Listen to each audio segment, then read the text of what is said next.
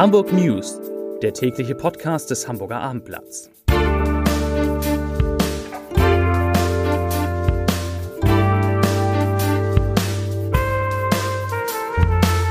Herzlich willkommen. Mein Name ist Lars Heider und ja, wir haben wieder eine Corona-Woche in Hamburg geschafft und heute gibt es natürlich hier die wichtigsten Informationen, das große Update zu Corona in Hamburg in ganz komprimierter Form.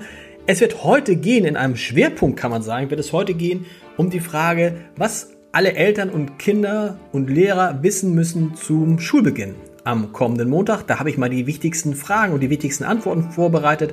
Dann geht es um eine neue Elterninitiative, die fordert, macht doch endlich die Spielplätze wenigstens auf, nach und nach. Und es gibt eine tolle neue Aktion für alle, die im Moment denen helfen, die in solchen Zeiten mal übersehen werden können. Und für diese Leute gibt es 250.000 Euro. Es lohnt sich also heute, diesen Podcast bis ganz zum Ende zu hören. Zunächst aber, wie immer, drei Nachrichten in aller Kürze. Nachricht Nummer eins: Am 1. Mai, dem Tag der Arbeit, wird es erstmals seit 1949 keine Kundgebung der Gewerkschaften geben. Demonstrationen sind ja sowieso nicht erlaubt. Dafür soll es eine 20 Minuten lange Online-Kundgebung geben. Nachricht Nummer zwei: Die Kriminalität in Hamburg ist im März dank Corona, muss man ja dann sagen, dank Corona um 17,4 Prozent zurückgegangen. Im April rechnet die Polizei mit einem noch stärkeren Rückgang der Kriminalität. Die Polizisten haben jetzt mal die Chance, auch Überstunden abzubummeln oder sich eben neu zu sortieren. Auch das macht die Polizei gerade. Und Nachricht Nummer drei. Nächste Demo der Gastronomen vor dem Hamburger Rathaus. Da standen heute 400 leere Stühle. Damit wollten die Gastronomen in Hamburg darauf aufmerksam machen, dass 1300 Restaurants in der Stadt, von glaube ich 5.000 bis 6.000, 1300 Restaurants in der Stadt droht die Pleite. Ja, heute in diesem Podcast am Freitag ein Schwerpunkt für Eltern und Schüler und Lehrer. Zunächst einmal will ich berichten, dass es eine neue Initiative gibt, die heißt Eltern in der Krise. Zusammengeschrieben findet man unter anderem auf Facebook Eltern in der Krise. Das ist eine Initiative, die von Hamburg ausgeht, wo Eltern, die natürlich jetzt nach, ich weiß gar nicht, fünf Wochen, sechs Wochen äh, mit geschlossenen Schulen, geschlossenen Kitas ähm, genervt sind so ein bisschen und sagen, allmählich brauchen wir eine Perspektive. Es muss vielleicht wenigstens eine gestaffelte Öffnung von Spielplätzen geben. Die Eltern machen sich große Sorgen um die mentale Gesundheit ihrer Kinder, die ja so gut wie keine sozialen Kontakte mit Gleichaltrigen mehr haben. Und auch die Betreiber von Kitas sagen, dass es auf einmal viel, viel mehr Anfragen von Eltern gibt, die ihre Kinder in der Kita betreuen lassen wollen äh, und das eigentlich nicht dürfen, weil sie nicht zu den Gruppen aus den systemrelevanten Berufen gehören oder weil sie nicht alleinerziehend sind. Und die Kita-Betreiber sagen, man müsse jetzt aufpassen, dass viele Eltern nicht, weil ihnen nichts anderes übrig bleibt, die Kinder dann doch bei den Großeltern in die Betreuung geben. Und das wollen wir ja gerade verhindern. Von den Kitas zu den Schulen, da beginnt am kommenden Montag, am 27. August, der sogenannte Neustart. Und ich habe mal zusammengestellt, was man eigentlich wissen muss und was sich alles da jetzt so ändert. Die entscheidende Frage natürlich ist mal Montag, welche Schüler aus welchen Klassenstufen starten eigentlich? Das äh, kann man ganz leicht zusammenfassen. Es sind die Klassen 9, 10 und 13 der Stadtteilschulen sowie die Klassen 10 und 12 des Gymnasiums.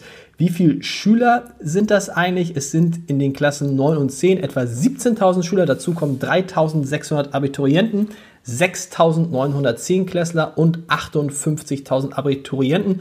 Also so alles in allem gehen in Hamburg am Montag so etwas mehr als 34.000 Schüler wieder zur Schule und eine Woche später folgen dann 16.000 Viertklässler, 8.100 Sechstklässler an Gymnasium, 6.400 Schüler der 11. Klassen und 4.000 Schüler der 12. Klassen der Stadtteilschulen. Das allerdings erst am 4. Mai.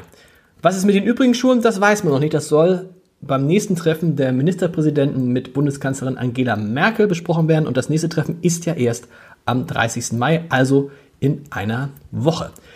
Wie werden die Lerngruppen aufgeteilt? Auch da gibt es klare Vorschriften, dass die Klassen in Lerngruppen mit höchstens 15 Schülern aufgeteilt werden sollen, damit man in den Klassenräumen den Mindestabstand von 1,50 Meter einhalten kann. Und, das wusste ich auch nicht, ist interessant, zu keinem Zeitpunkt dürfen sich mehr als 25 Prozent der Schüler einer Schule in der Schule aufhalten. Damit das gelingt, werden die Schüler in Schichten unterrichtet. Und äh, das ist ganz interessant. Da gibt es nämlich vier Modelle. Und jede Schule kann entscheiden, welches für sie das Ideale ist. Man kann die Schüler im wöchentlichen Wechsel unterrichten. Also eine Woche sind die Schüler in der Schule, einer Lerngruppe, eine Woche bleiben sie zu Hause. Man kann täglich wechseln, also montags die eine Gruppe in der Schule, Dienstag die andere Gruppe in der Schule, Mittwoch wieder die erste Gruppe. Man kann Blocktage machen, also Montag und Dienstags zum Beispiel ist die eine Gruppe und dann jede zweite Woche Mittwochs, Donnerstag und Freitag die andere Gruppe und wechselweise. Oder, das finde ich eigentlich die beste Variante, man macht Vormittags- und Nachmittagsschichten. Ja, die Lehrer, die unterrichten, sollten natürlich möglichst keiner Risikogruppe angehören, aber sie dürfen, auch Lehrer, die den Risikogruppen angehören, die das Robert-Koch-Institut definiert hat, können auf Wunsch und durch ärztliches Attest äh, zu Hause bleiben. Ausgeschlossen vom Unterricht sind nur erkrankte Lehrer, Rückkehrer aus dem Ausland und Lehrer, die sich in häuslicher Quarantäne befinden. Also nochmal gesagt, auch Lehrer aus Risikogruppen dürfen unterrichten. Die Frage, ob Eltern sich aus Angst vor einer Ansteckung weigern können, ihr Kind in die Schule zu schicken, hat die äh, Schulbehörde auch eindeutig beantwortet. Wenn die Eltern eine ernsthafte und nachvollziehbare Gefahr sehen, dann haben die Eltern die Möglichkeit, wie bisher übrigens auch, ihr Kind von der Schule mit Hilfe einer Entschuldigung abzumelden. Noch eine interessante Frage, nämlich die, wie soll der Infektionsschutz eigentlich während des Unterrichts eingehalten werden? Das ist ja, das ist natürlich eine große Aufgabe. Die Tische werden so ab angeordnet, dass zwischen allen Schülern ein Abstand von mindestens 1,50 Meter gewährleistet ist. Besser wäre es natürlich mehr. Und jeder Schüler soll immer an einem Platz, immer an demselben Platz sitzen, nutzen zwei Lerngruppen hintereinander, zum Beispiel vormittags und nachmittags ein Klassenzimmer. Dann müssen zwischendurch alle Tische und die sogenannten Handkontaktflächen gereinigt werden. Und zudem muss regelmäßig mindestens in jeder Pause einmal gelüftet werden und die Lehrer sollen darauf achten, dass Schüler sich keine Bücher oder Stifte teilen. Und Gruppenarbeit, die habe ich damals so gehasst. Gruppenarbeit gibt es auch nicht mehr, aber das ist wirklich ein schwieriges Programm. Noch zwei Fragen vielleicht. Erstens, wie soll denn gewährleistet werden, dass die Schüler beim Ankommen und Verlassen der Schule und in den, Pausen nicht in großen Gruppen zusammen sind?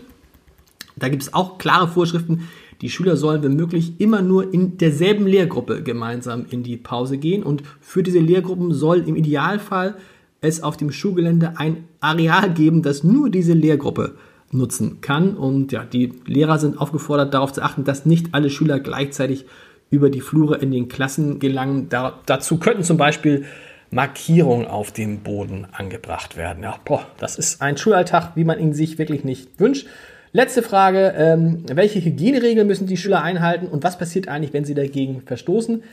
Die wichtigste Regel, und das ist die, an die sich in der Vergangenheit ja keiner gehalten hat, wer krank ist, bleibt zu Hause. Und die zweitwichtigste ist der Mindestabstand von 1,50 Meter. Jeder ist natürlich angehalten, die sogenannte Husten- und Niesetikette einzuhalten, sich nicht mit den Händen ins Gesicht zu fassen und keine Türklingen anzufassen. Und macht das so wie ich, immer mit dem Ellenbogen.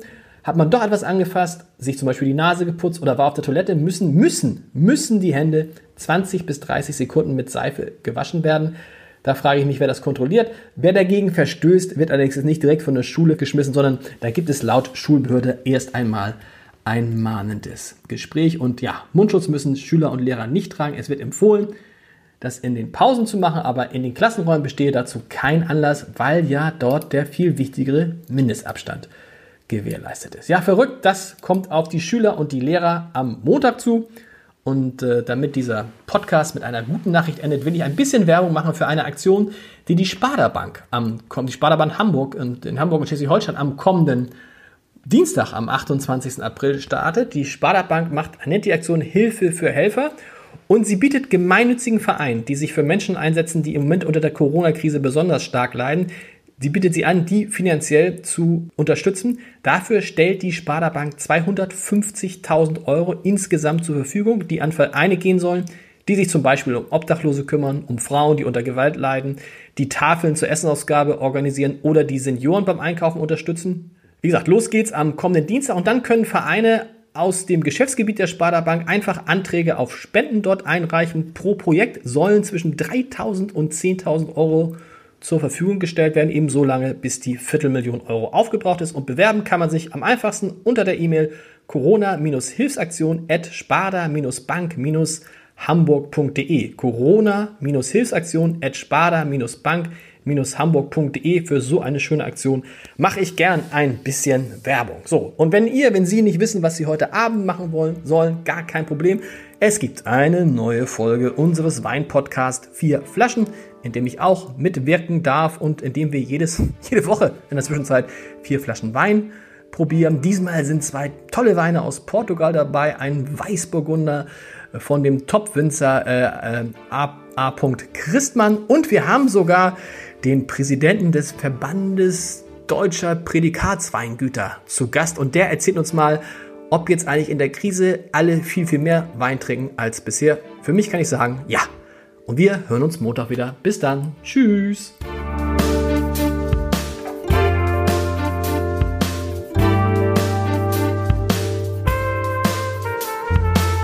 Weitere Podcasts vom Hamburger Abendblatt finden Sie auf abendblatt.de slash podcast.